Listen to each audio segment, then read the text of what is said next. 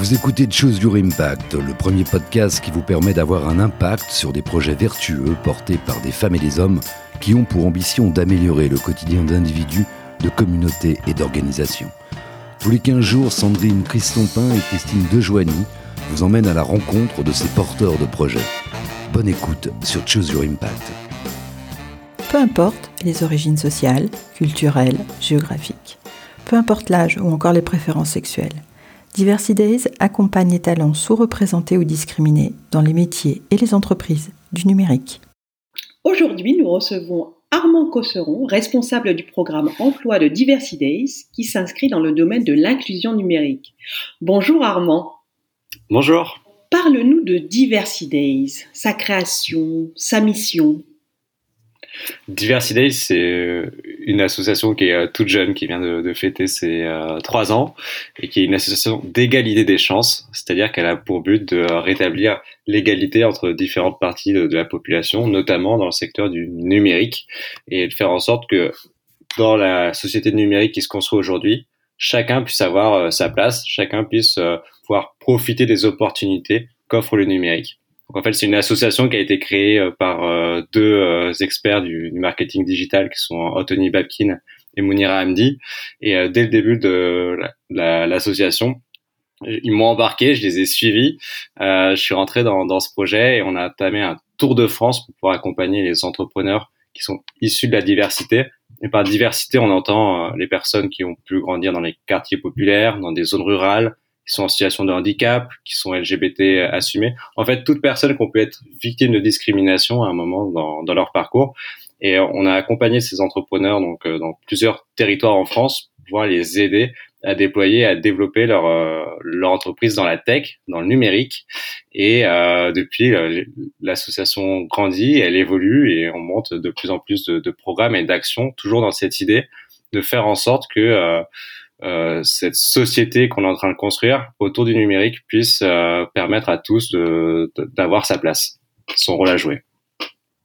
Combien de personnes sont embarquées dans Diversity et combien avez-vous d'adhérents? Le nombre de personnes embarquées dans Diversity Days, euh, il évolue tout le temps. Aujourd'hui, on est deux personnes vraiment salariées à temps plein. On vient d'ouvrir d'ailleurs cette semaine euh, un poste pour qu'il y ait une troisième personne qui nous rejoigne. On a une communauté d'une dizaine de freelances aussi qui euh, travaillent avec nous, une vingtaine de bénévoles, une dizaine de partenaires euh, euh corporate qui peuvent mobiliser plusieurs de leurs collaborateurs au fur et à mesure dans certaines missions, dans certains projets.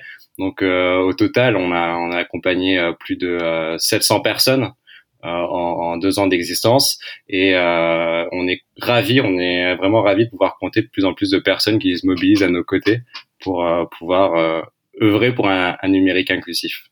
De quoi vous avez besoin concrètement pour vous développer? Alors concrètement, l'une des choses dont on a le plus besoin, on dit souvent que c'est le nerf de la guerre, c'est vraiment les, soutiens financiers hein, de, nos partenaires ou de personnes qui peuvent se, se manifester et soutenir nos actions, puisque euh, nos, nos, actions ont un coût hein, lorsqu'on accompagne un demandeur d'emploi ou lorsqu'on accompagne un, un entrepreneur. Euh, il y, a, y, a, certaines dépenses à mettre en place. Donc, euh, si jamais vous travaillez dans, dans, une entreprise et que vous souhaitez faire en sorte que elle s'engage davantage sur ces problématiques d'inclusion numérique et de, de, diversité dans la tech, euh, n'hésitez pas à, en parler euh, autour de vous, euh, à vos collègues, puisque c'est important de pouvoir compter sur le soutien des, des entreprises aujourd'hui.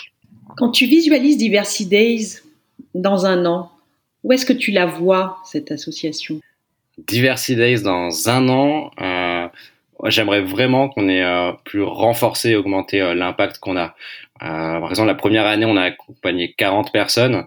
La deuxième année, on a accompagné plus de 700 personnes. Là, j'aimerais que pour la, la, troisième année, on ait accompagné euh, des, des, milliers de personnes, qu'on euh, ait réussi à mobiliser euh, beaucoup d'acteurs comme des startups ou des, des, grands groupes autour de ces enjeux, parce qu'il y a un enjeu de sensibilisation qui est à faire.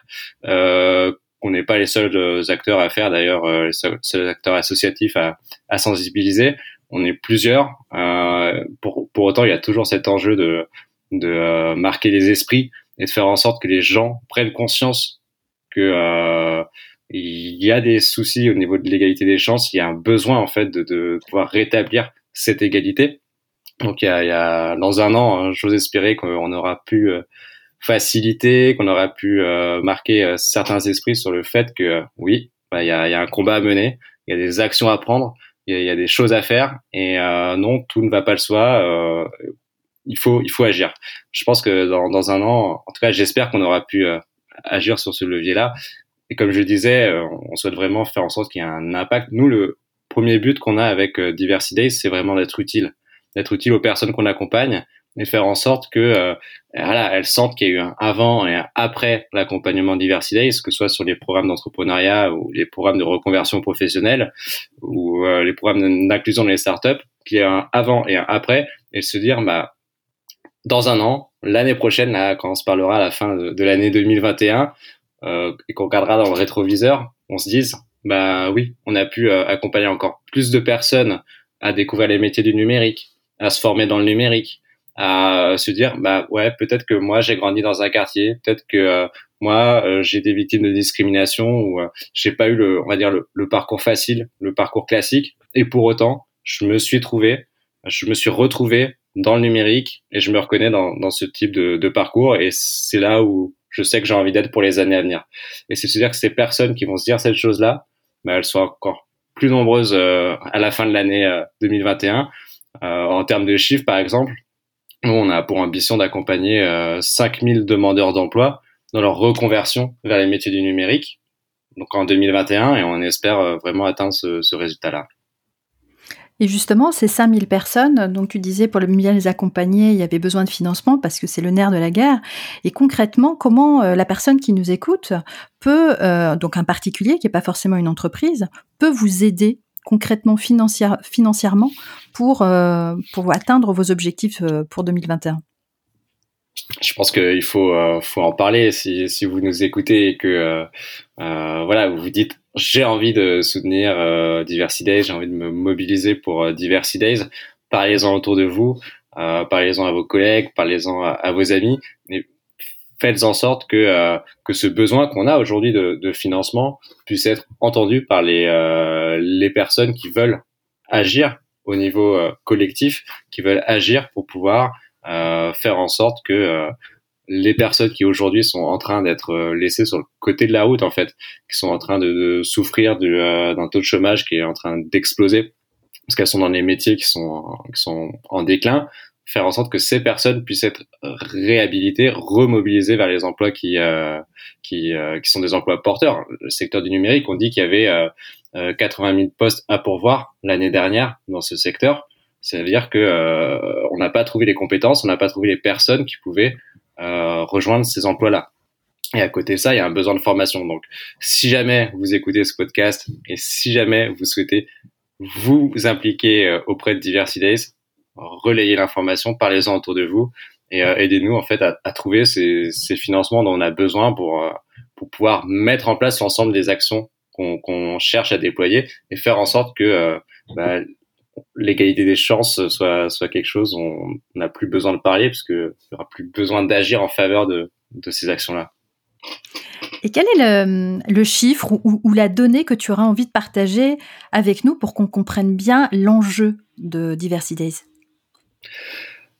Alors le chiffre que j'aimerais partager avec vous aujourd'hui, euh, c'est euh, un chiffre en fait qu'on n'entend pas qu'on enfin qu'on voit pas ou qu'on n'entend pas forcément parce que euh, souvent lorsqu'on parle de euh, diversité on va parler euh, de questions sur bah, on parle des, des, des, quartiers de plus en plus aujourd'hui des zones rurales et, j'en suis ravi. On va parler aussi peut-être de de l'immigration. On va rarement assez rarement parler en fait de de l'interage et des questions intergénérationnelles. Et si on regarde du côté de, des startups on voit qu'il y a euh, à peu près 1,5% des startups qui vont recruter des personnes qui ont plus de 55 ans, 55 ans et plus.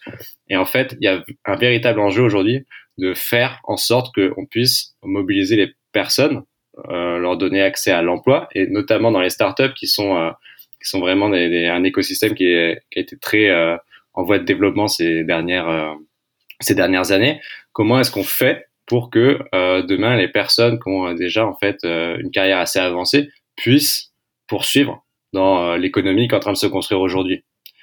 Et euh, donc ce chiffre des 1,5% des 55 ans et plus dans, dans l'écosystème startup, c'est un chiffre que qu'on vient de repérer avec Diversity Days et qu'on va chercher à, suivre dans les dans les années à venir.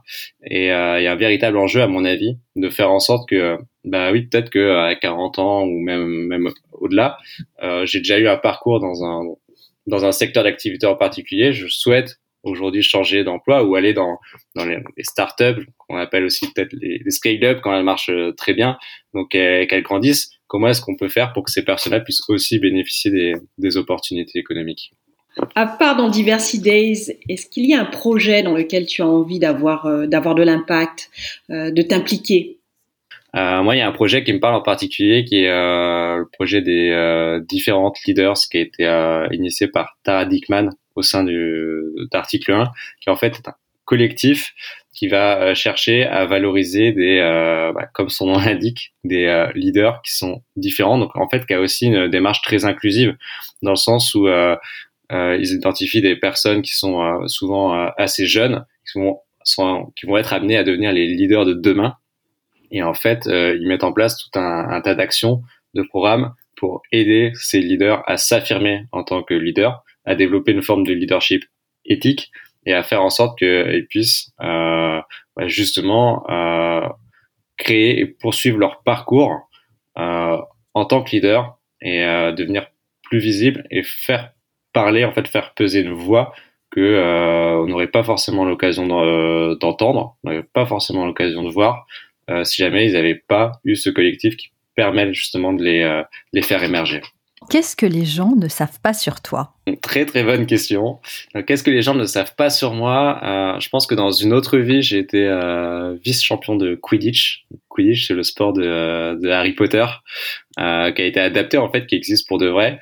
Et euh, j'ai eu mon petit parcours dans, dans cet univers-là, d'abord en tant que joueur, puis après en, en ayant rejoint la fédération nationale et après en ayant rejoint la fédération internationale.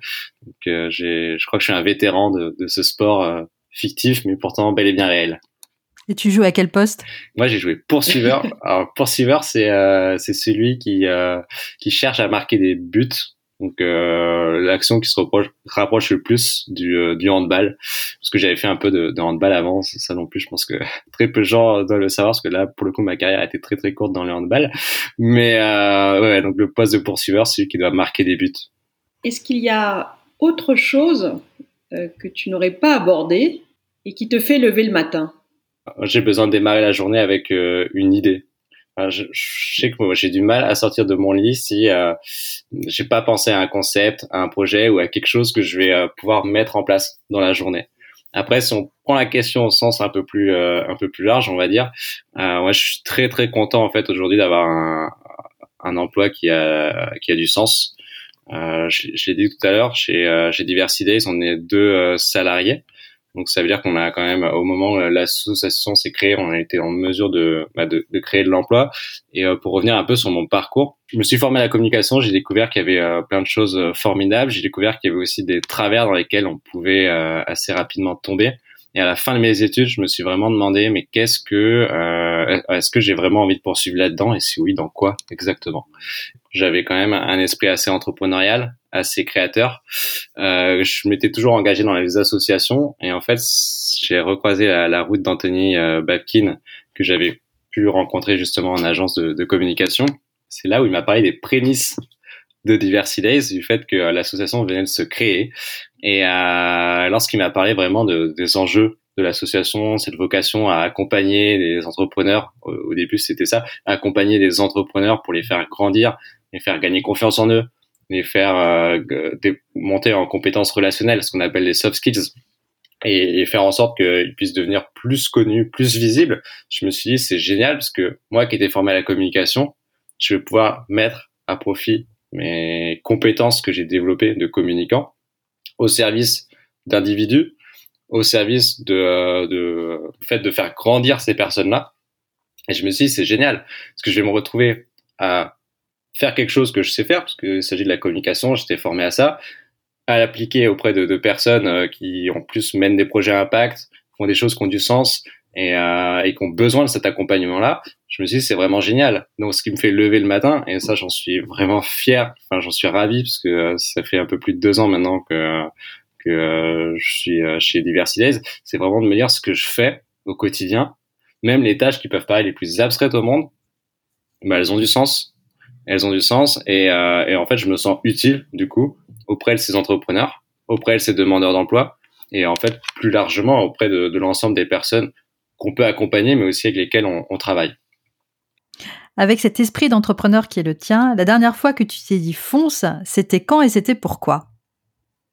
La fois où ça m'a le plus marqué, et je vous ai un peu parlé de, mon parcours dans, dans le Quidditch, c'était euh, une fois où j'avais vu passer totalement par hasard. J'étais à l'époque, j'étais bénévole dans la fédération nationale de Quidditch, et euh, totalement par hasard, je vois passer un poste pour devenir euh, directeur de la communication bénévole de la Fédération internationale de Quidditch.